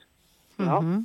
Y supongo que ahora la tienda online pues eh, es otra manera diferente de trabajar. Claro, claro. Y sobre todo es una manera de, de proporcionar a nuestros trabajadores una estabilidad. Mm, claro. porque sí que ahí tenemos un poco de, bueno, pues al final al ser temporeros, pues pues es complicado eh, mantener al personal. Sí. Entonces esto también es una línea un poco con, con la idea de eso, ¿no? De buscar un poco ya también de estabilidad para, para nuestros trabajadores, Mm, al menos para algunos. ya. Bueno, eh, yo no he tenido todavía ocasión de probar vuestras pizzas. Sí que conozco a muchas personas que se han acercado hasta Eraul para degustarlas y sé que son estupendas. Así que me parece que esa tienda online va a ser una buena opción para, para muchas personas. Muchas ¿eh? Sí, So- sí, la verdad que el- el- la respuesta está siendo muy bonita también. La Ujú. gente está, está pues, eh, diciéndonos, no, joder, qué bien, que se, se sorprenden. Incluso no es como, como comer en la pampinela, porque al final pues le falta ese último toque nuestro, ¿no? Pero la verdad es que están bastante bien logradas, creemos. Bueno, eh, falta el toque vuestro, obviamente de vuestro horno, ¿no? Que no es como los de casa, eso para empezar. Sí, Y- pero muy sí. bien logrado, lo hemos hecho. Ujú. Sí, la verdad es que sí. Y también del entorno, ¿no? Porque estáis en un entorno realmente espectacular. Sí, la pampinela no es solamente venir a comer, sino estar, ¿no? Mm. Al final es una experiencia, ¿no? De, bueno, y además va muy unido también a toda la zona que tenemos alrededor, de escalada, de paseos, de monte. Entonces yo creo que también es como una como un plan en conjunto, ¿no? No solamente venir a la Pampinela, sino hacer un plan de día. Bueno, de hecho también la idea fue en principio alimentar a todos esos escaladores, ¿no? Y... Eso es, eso es. luego luego ya se os fue de las manos por todas partes esto, ¿eh? Sí, de hecho yo siempre digo, nosotros vivimos por y para ellos porque ellos fueron los que nos dieron este paso, ¿no? Luego, los que nos hicieron dar este paso, porque realmente el, el movimiento que había de gente aquí era ese, también es verdad que la escuela de escalada ha crecido un montón desde que nosotros empezamos, que también se ha movido un montón, o sea, desde Tierras de se ha dado un montón de, movimiento a toda la zona, a todo el valle, porque es un valle pues con mucha característica también de monte, de, ríos, de todo. Entonces la verdad es que se ha hecho ahí unas sinergias interesantes. Bueno, bueno, pues ahí está, en Eraúl, la pizzería La Pampinela. Hay que esperar hasta Semana Santa para poder acudir allí al, establecimiento, pero mira, ahora se pueden degustar sus pizzas a través de esa tienda online. Eh, Mariela Goñi, gracias por habernos dedicado hoy estos minutos aquí en Onda Cero. Gracias a vosotros. Buenas tardes. Hasta luego. Más de uno Pamplona. Marisa Lacabe, Onda Cero. En Jesuitinas Pamplona buscamos el desarrollo integral de los niños y niñas. Por eso trabajamos por rincones de aprendizaje sensorial, matemático, de letras y arte y proyectos de comprensión. Fomentamos la cultura de pensamiento, sin olvidarnos del juego simbólico y la estimulación temprana. Modelos lingüísticos A, euskera, inglés y castellano o G, inglés y castellano. Jesuitinas, en Chantrea Sur. Teléfono 948 12 72 11 y jesuitinaspamplona.es. ¿Qué es enamorarse? Enamorarse es descubrir que esta semana te descuentan el 50% del 50% en dormitorios juveniles, colchones y equipos de descanso en Muebles Rey. Y todo lo demás tiene descuentos del 15, 30 y 50%. Esta semana vuelve a enamorarte de tu hogar en las rebajas de Muebles Rey. Gran liquidación en Beun Salud. Liquidación de existencias con el 20, 30 y 50% de descuento por cambio de exposición. Beun Salud, en calle Mayor 34 y en beunsalud.com.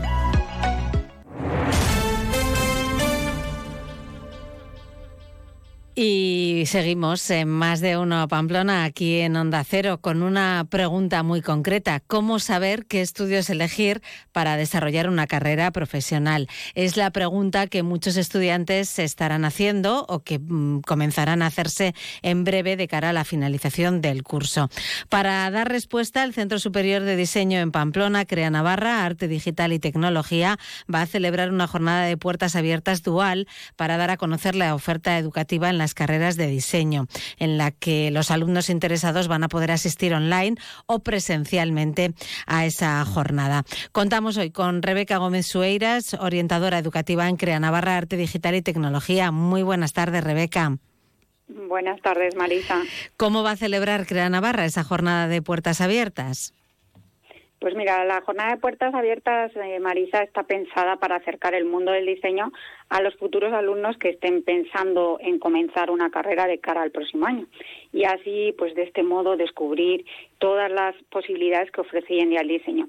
Para ello, hemos preparado seis talleres prácticos relacionados pues, con las diferentes carreras oficiales que impartimos desde Crea Navarra, como son diseño en animación y visual eh, diseño de moda, interiorismo, gráfico y diseño y creación de videojuegos. Además, se harán también unas sesiones informativas donde invitamos también un poquito a los padres de los futuros estudiantes a que sean partícipes de este día tan especial. Bueno, pues vamos por partes. ¿En qué consisten los talleres? Los talleres prácticos eh, tienen una duración aproximadamente de dos horas.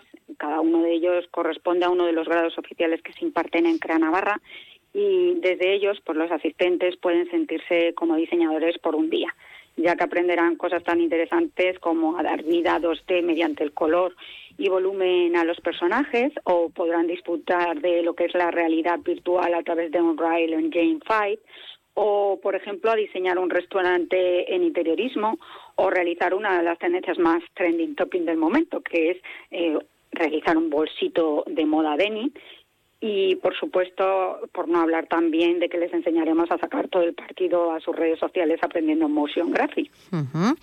Eh, entonces, la, esto por parte de los talleres, en la sesión informativa, ¿qué se va a hacer? Las sesiones están más destinadas a lo que son las familias y en ellas se explicará un poquito lo que son el acceso a las titulaciones, los planes de estudios, asignaturas o salidas laborales eh, y cualquier otra duda que pudiera surgir en ese momento. ¿Cómo surgió la idea de abrir las puertas de Crea Navarra de esta forma tan dinámica, Rebeca? Pues surge porque, bueno, eh, nos encontramos que hay bastante desinformación al respecto, por lo tanto, la jornada tiene muy buena acogida y además somos conscientes de que muchos jóvenes son auténticos apasionados de lo que es el diseño y desde Crea Navarra les queremos brindar la posibilidad de conocer un poquito mm, de una forma más práctica por los diferentes aspectos que englobaría lo que es su futura profesión. Además, ofrecerles también información sobre las carreras de diseño, por supuesto. Seguro que eh, de los eh, que nos están ahora escuchando pueden estar interesados en acudir a esta sesión, a esta jornada. ¿Cómo, cuándo, perdón, tendrá lugar la jornada de puertas abiertas de Crea Navarra? Pues tiene lugar el próximo día 3 de febrero, sábado, y se convoca en sábado precisamente para que los familiares puedan asistir y vengan a conocer de primera mano Crea Navarra. Los talleres comenzarán de 10 a 11 y media de la mañana para los talleres de videojuegos y animación y visual F y de 11 a 12 y media para los talleres de moda, gráfico e interiorismo. Las sesiones informativas a las que pueden asistir los padres serán de 10 a 11 para gráfico, moda, interiorismo y de 12 a 1 para lo que son los grados de animación y visual F o el grado en creación de videojuegos.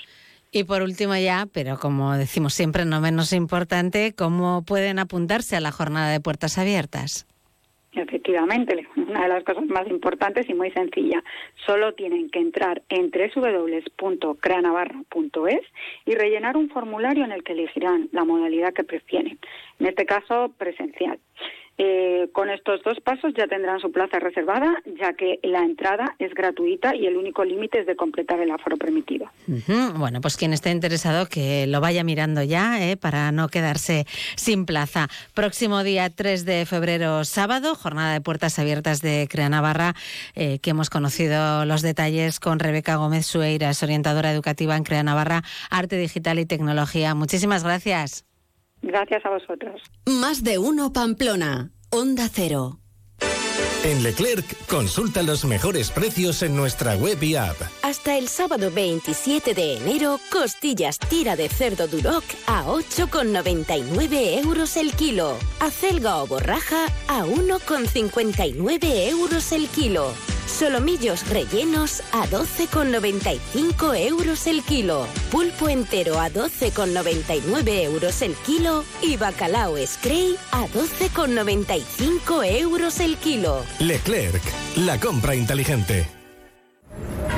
Hola Carmen, ¿qué tal? Pues chica, vengo del médico y a mi padre le han prescrito una silla de ruedas. Vaya lío, esto ha cambiado. Me han dado un listado de ortopedias y no me aclaro nada. A mí me pasó lo mismo con un andador. Vete a Lorca Salud, ahí te lo explican todo, es una maravilla. Además, en Lorca Salud ya no tienes que pagar, solo la aportación si la tiene. Ya te explicarán todo muy bien en Lorca Salud. Lorca Salud Ortopedia, cuatro establecimientos a tu servicio. Lorca Salud Ortopedia, establecimiento colaborador con el Servicio Navarro de Salud. Resolución 694-2023.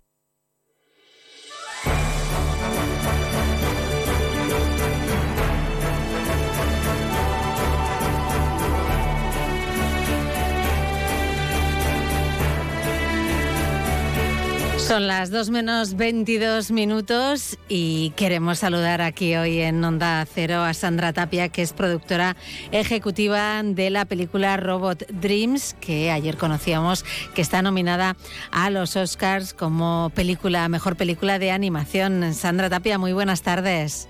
Muy buenas tardes. Y enhorabuena por esa nominación que se une a las cuatro más que tiene la película para los premios Goya.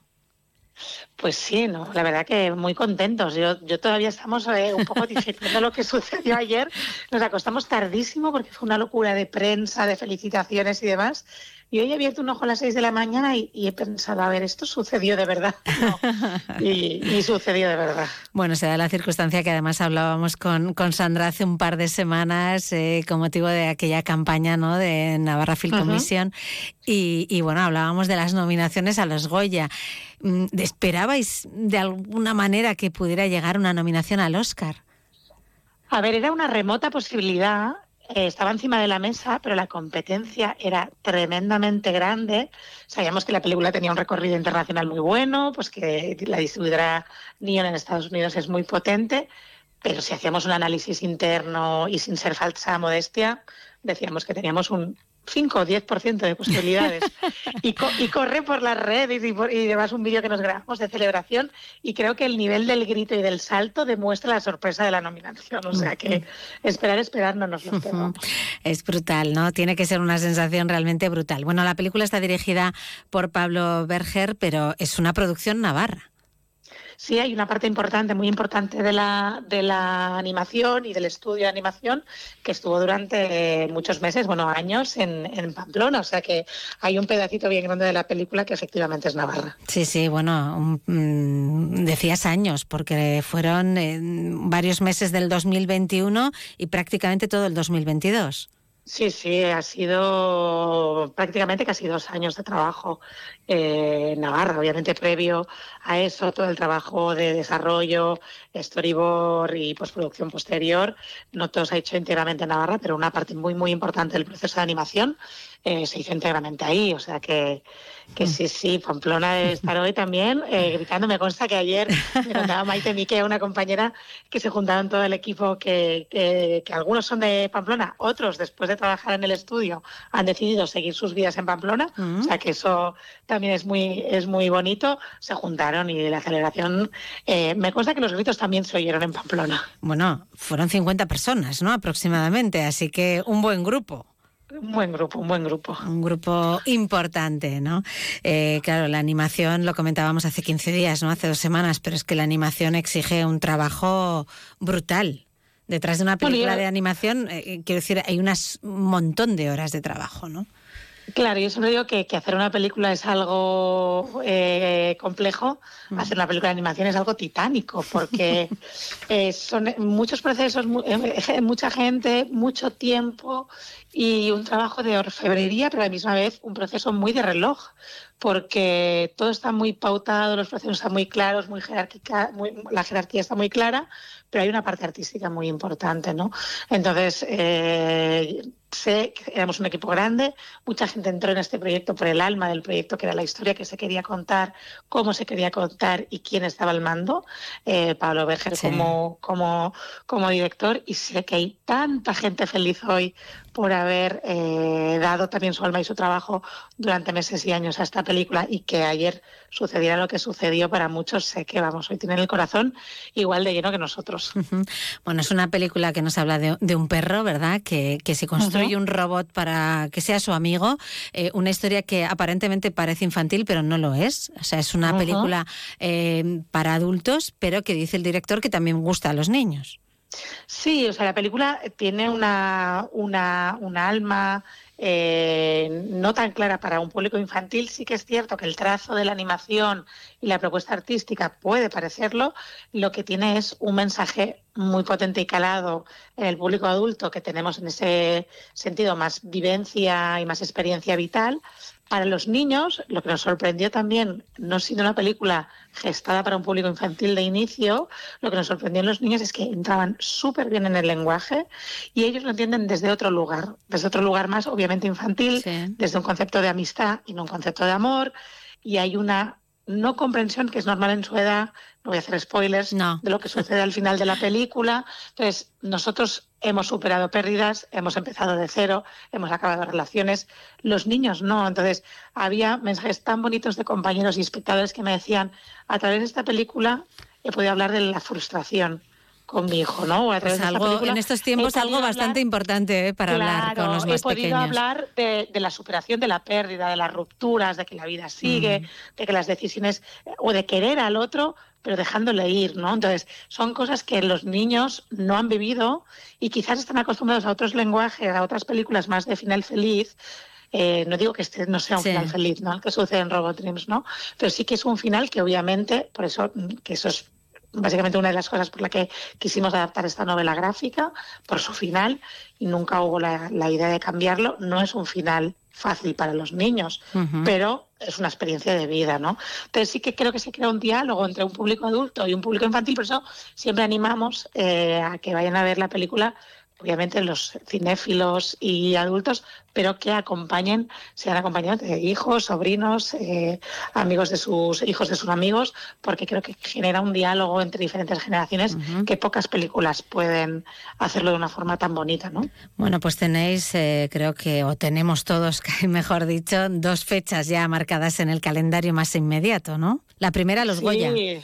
Sí, ¿no? y otra fecha que tenéis es, eh, avanzo ya que la película sigue en, en salas y se va a ampliar el número de salas de cara a este fin de semana. Estamos trabajando con la distribuidora, con Bitim, para ello. Entonces, lo que animo más que fechas en el calendario es todo el que Es acudir al cine, eso es. Que vaya al cine a ver Robot Dreams. Bueno, y, y luego pendientes de los premios. Creo que es 10 de febrero y 10 de marzo, ¿puede ser? ¿Las dos fechas? Es 10, y- Oh, 10 de febrero y 10 espera, de que me- marzo. que me y el estoy 10 y perdiendo un poco. 17 Y el 17 de febrero Sí. son los Annie Awards, que son como los Oscars de la animación, que también se hacen en Los Ángeles, donde tenemos cinco nominaciones. O sea Bueno, que es otra vamos. Fecha importante también. Pues eh, algún premio se viene para aquí, seguro, seguro, seguro. ojalá, Sandra Tapia, muchísimas gracias por habernos atendido en un día que sabemos que está siendo complicado también para, para vosotros. Gracias por estos minutos que nos has dedicado en Onda Cero y muchísima gracias, suerte. gracias a vosotros. Muchas gracias, muchas Buenas gracias. tardes. Enhorabuena ya por, por lo que es estar ahí, ¿eh? simplemente, Sí, que creo que, que ya es es un premio. premio. Gracias, es un buenas premio. Un tardes. abrazo grande. Igual, adiós. adiós.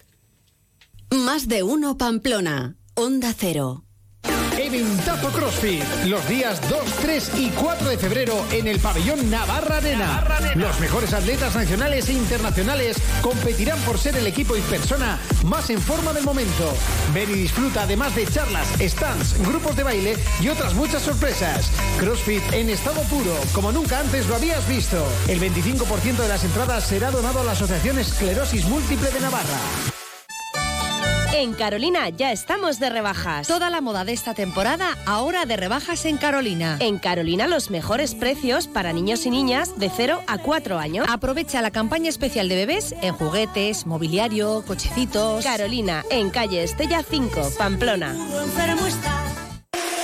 ¿Busca una empresa de construcción responsable y de confianza? Confíe en los profesionales de Conslau. Construcción de unifamiliares, reformas y rehabilitación de viviendas, locales comerciales, oficinas. Gestionamos proyectos, licencias de obra y subvenciones, financiación a medida, presupuestos sin compromiso. Porque la calidad no es cara, Construcciones Conslau.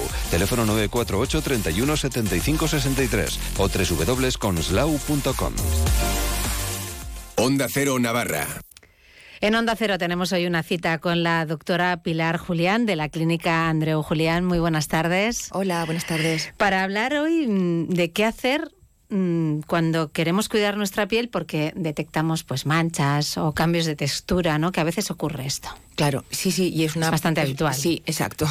Es una consulta bastante habitual y además la medicina estética eh, responde a ese tipo de situaciones, pero sobre todo responde no solo por belleza, que sí, pero desde la salud. Quiero Mm. decir que muchas personas que vienen eh, aquejando, ay, pues tengo una mancha, tengo, o este cambio de textura, y lo que nosotros en la medicina, eh, nuestra consulta vemos todos los días y parece que tengas que quitar simplemente la mancha y ya está, no es real. O sea, hay, puede haber un problema de salud que marca un problema hormonal, una alteración a nivel ovárico, muchas cosas que luego tienen una traducción a nivel de piel.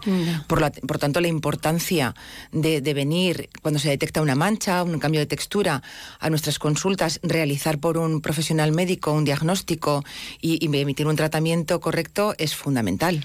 Claro, a veces parece que la medicina estética no es cuestión de salud, pero sí que lo es. Fundamental. Es que es, es que es medicina. Muchas veces en las consultas sigue sorprendiendo a, a personas que vienen eh, responder a preguntas de cómo comen, cómo duermen, qué tipo de hábitos de vida tienen, hasta que entienden por qué decidimos hacer esas preguntas, porque es individualizada, porque vienen marcada desde la salud, para conocer sus hábitos, y tiene que ser así, claro. Esto es salud y es medicina, aunque sea muy bella, pero es medicina.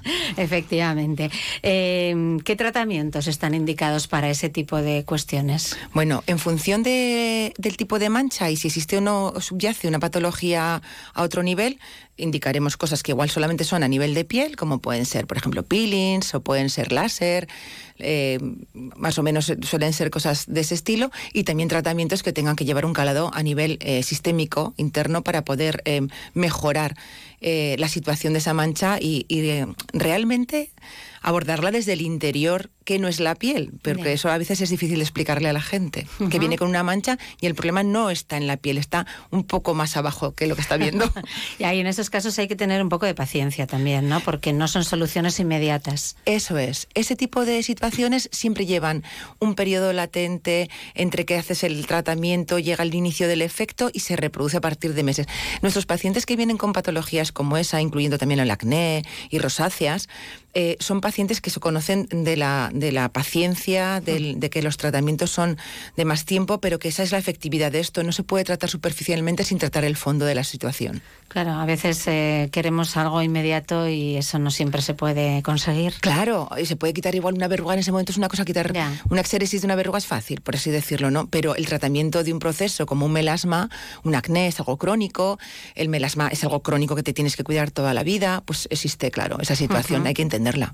En estos meses de, de menos luz en los que estamos inmersos son los más indicados, ¿no? Para hacer también este tipo de tratamientos. Son los ideales. En este momento, eh, personas que llevan tiempo con nosotros con estos tratamientos de largo recorrido es cuando ya vuelven a acudir a las consultas y se organizan con este, con este tipo de tratamientos. Y, y personas que de- tengan una consulta o una duda es el momento de hacerlo. eh, porque consultar y, ten- y quitarte la duda de la cabeza es, es lo que todo el mundo quiere y este es el momento para ese tipo de situaciones. Ujú. El sol no es aliado de las No, y estamos llevando de un los tratamientos con No, la piel, ¿no? En este tipo de tratamientos no hay otros que nos lo toleran ya muy bien porque todo avanza. Ya. Pero en este momento sí, bueno, y eso que tenemos una temporada de sol y calor que está haciéndonos incluso a veces retrasar según qué tipo de procedimientos. Ujú. Bueno, pues si tienen este tipo de problemas y quieren una consulta, pues no tienen más que acudir a, a la clínica Andreu Julián en Carmen Barojanesi número 2 en La Rochapea. Hay un teléfono también en el que pueden pedir cita, que es el 948 13 21 79. Doctora Pilar Julián, gracias por estar con nosotros una vez más en Onda Cero. Muchas gracias, Marisa. Adiós. Onda Cero Navarra. Si buscas una mesa de comedor, en Muebles Polque seguro que la encuentras. Yo antes vivía en un piso pequeño y tenía una mesa de su tienda que recogida ocupaba poquísimo, pero se ampliaba un montón. Y ahora que tengo un piso grande, me cuesta decidir entre tantos modelos y opciones. Elige la tuya en Muebles Polque, en Polígono Mutilva Calle A y polque.com. En el centro del polígono Mutilva, estación de servicio MG Mutilva Ripost. Somos una estación de servicio tradicional en atención al cliente, pero nuestros precios son low cost, insuperables en combustible de alta calidad. Estación de servicio MG Mutilva. Y según el importe que repostes, te llevas un regalo. MG Mutilva Ripost, en la calle central del polígono Mutilva, con fácil acceso. Ven a conocernos y reposta con nosotros. En Pedro Chocarro tenemos todo en electrónica de consumo de las mejores marcas. Sangean, Sony, minicadenas, radios de bolsillo y sobremesa, radios wifi, auriculares y altavoces Bluetooth, radiodespertadores. Y por supuesto, en Chocarro, la gama completa de relojes Casio y Sunto, desde los clásicos de señora, caballero y niño, hasta los modernos deportivos o los relojes para la montaña, con altímetro, barómetro y brújula. Como siempre, Chocarro, en calle Leire 19. Señoras, señores, va a dar comienzo Clave Navarra. Cada semana en Onda Cero toda la información de la temporada de Fundación Baluarte y de la Orquesta Sinfónica de Navarra, nuestra orquesta, con Luis Gortari.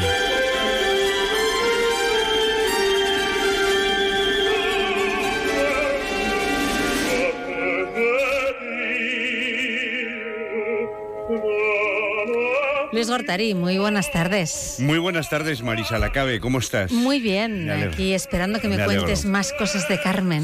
Sí, continuamos con Carmen porque, vamos, es- mm, hablamos de ópera y de Fundación Baluarte porque ya está todo el mundo inmerso en esa vorágine que supone la producción de una función de ópera. Eh, a día de hoy creo que casi todo el mundo sabe que los días 2 de febrero, viernes, a las eh, eh, siete y media y 4 de febrero, domingo, una hora antes, seis y Ajá. media, se representará Carmen eh, de Jos Bisete en el Auditorio Baluarte de Pamplona. Bien, dicho este recordatorio quizá gratuito a estas alturas. Eh, Carmen se estrenó como ópera cómica, hemos comentado más de una vez. Y esto se debe, debe su nombre ah, al ser obras donde se alternan, la ópera cómica, donde se alternan el canto y la declamación como sucede en la zarzuela española, para que te hagas una idea. Y en esta ocasión eh, fue Guiraud que le, le- le ayudó a Vicente después, eh, quien sustituyó los parlantes por recitativos. Recitativos es también como hablo, pero cantado. ¿Eh? que es muy de, de la ópera, también de los oratorios, por ejemplo. Y entonces la obra ya se canta de principio a fin. Esta ópera está dominada por la figura de Carmen, pero no hay que olvidar al importan- la importante presencia de Joseba, de, como es de Lizondo. Joseba. Es de Lizondo. Claro, sí, sí, don José. Exacto. Bueno, eh, claro, por ejemplo, esto estamos escuchando una de las más famosas arias, no solo de Carmen, sino del repertorio operístico, que es el aria de la flor. Eh, esto la gente se pregunta, los musicólogos, ¿esto es un duelo o un dúo amoroso? Hay tres diálogos entre Carmen y Don José a lo largo de la ópera, pero eh, no son dúos strictus sensu, ya que ninguno de ellos mantiene las conversaciones de los dúos amorosos, esos italianos, los franceses, que se agarran y se... Bueno, bueno, o sea, de rompe y rasga un A poco, ver, ¿no? es que somos de aquí. En el Batán es lo que pasa. Bueno, eh, la- eh, bueno pues eso, eh, ellos marcan tres estaciones de la acción, los, estas, estas parejas, estos dúos. La seducción, el primero, el conflicto y luego la resolución trágica. Claro, porque lo de la lo de la comedia mm, Mm, ya, bueno, eh, tiene una parte, parte muy risibles, ¿eh? ya pero, ya, pero, bueno, pues bueno, vamos a dejarlo en Mira, tragicomedia, el primer, ¿no? eso es. El primer gran dúo del acto segundo comienza con la copla, una copla cantada con, eh, por Carmen, acompañada ella misma con, con unas castañuelas, mira.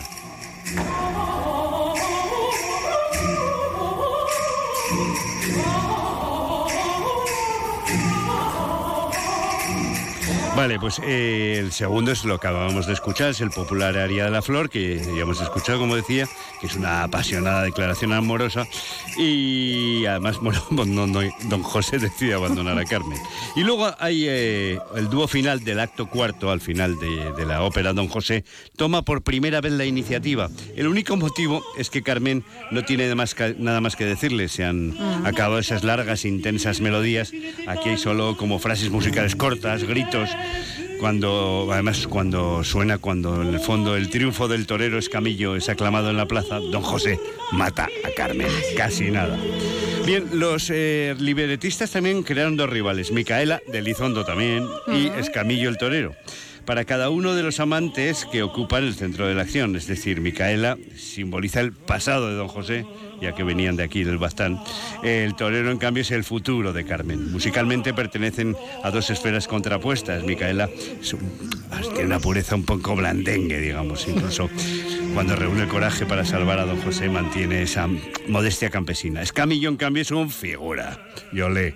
es el único personaje al que Vicente le ha otorgado canción en verso, es decir, lo que entonces se llamaba un couplé. El drama de Carmen y don José está integrado, eh, bueno, es muy dinámico, pasan muchas cosas. Las, eh, son escenas súper expresivas, con, tenemos de todo, coros de niños callejeros, el quinteto de los contrabandistas, el gran concertante del acto tercero ejecutado a ritmo de marcha, concertantes que cantan todos a la vez y llenan todo el, todo el espacio, y la canción de los gitanos del eh, acto segundo. Esta última es una melodía muy española, al igual que casi todo el resto de la música de esta ópera. A la pregunta de si le gustaría, le hicieron esta pregunta a, a Bizet, a si quería hacer un viaje de estudios a España. Y dijo Bizet, no, la verdad que eso solo me distraería. Bien, eh, escuchamos La Habanera porque es la más famosa, es la primera canción de Carmen, ahí la tienes, retrata... ¿Quién no ha oído esto Exacto, esta es una mujer de rompe y rasga, eh, libre, natural y bueno, como ya contamos la semana pasada en Clave Navarra, surge de la pluma de Sebastián Iradier. ¿eh? Ojo, que está más robada que robada. Es también digno de resaltar. Bueno, pues eh, la relación del cine con Carmen, que si quieres nos quedará tiempo la Sí, semana que viene para hablar porque te iba a contar unas, Navarra. sí, alguna gra- gracia con el tabaco, muy, muy, muy de las que te gustan a ti. Vale, o sea, un, un medio salseo. Sí, ¿no? haremos sala de fumadores. Bueno, nos vemos mañana, Luis, Vale, no te vayas muy adiós. lejos. Y es que llega ya el momento del punto final. Hoy Gonzalo con Gonzalo Alzueta, consultor en estrategia y comunicación. Hola, buenas tardes. Cuando echamos un vistazo a diversos estudios internacionales sobre cuáles son los grandes problemas sociales a los que nos enfrentamos, aparecen de manera recurrente dos, la polarización y las fakes o noticias falsas y la dificultad de discernir la verdad sobre ellas. La consecuencia es una falta total de confianza. Y cuando falla la confianza, todo se tambalea, todo es más difuso, más incierto y menos predecible. Y así las personas sentimos mucha zozobra. Estamos asistiendo a una botella política permanente que no es ajena a estas dos situaciones y que no hace sino generar más incertidumbre. Y además parece que nadie piensa en las consecuencias de ello. Si el foco está puesto en batallas políticas, deja de estarlo evidentemente en los problemas reales de la sociedad.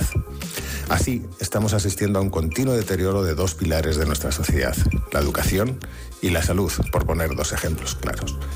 Y cuando alguien deja de pensar en las consecuencias, en dónde y cómo vamos a estar dentro de unos años, la realidad probablemente sea peor. Gracias por estar ahí. Pues gracias también a Gonzalo Alzueta por estar ahí, por este punto final con el que terminamos hoy más de uno Pamplona. Mañana a las 12 y 20 estaremos de nuevo aquí. Hasta entonces sigan en la sintonía de Onda Cero. Adiós.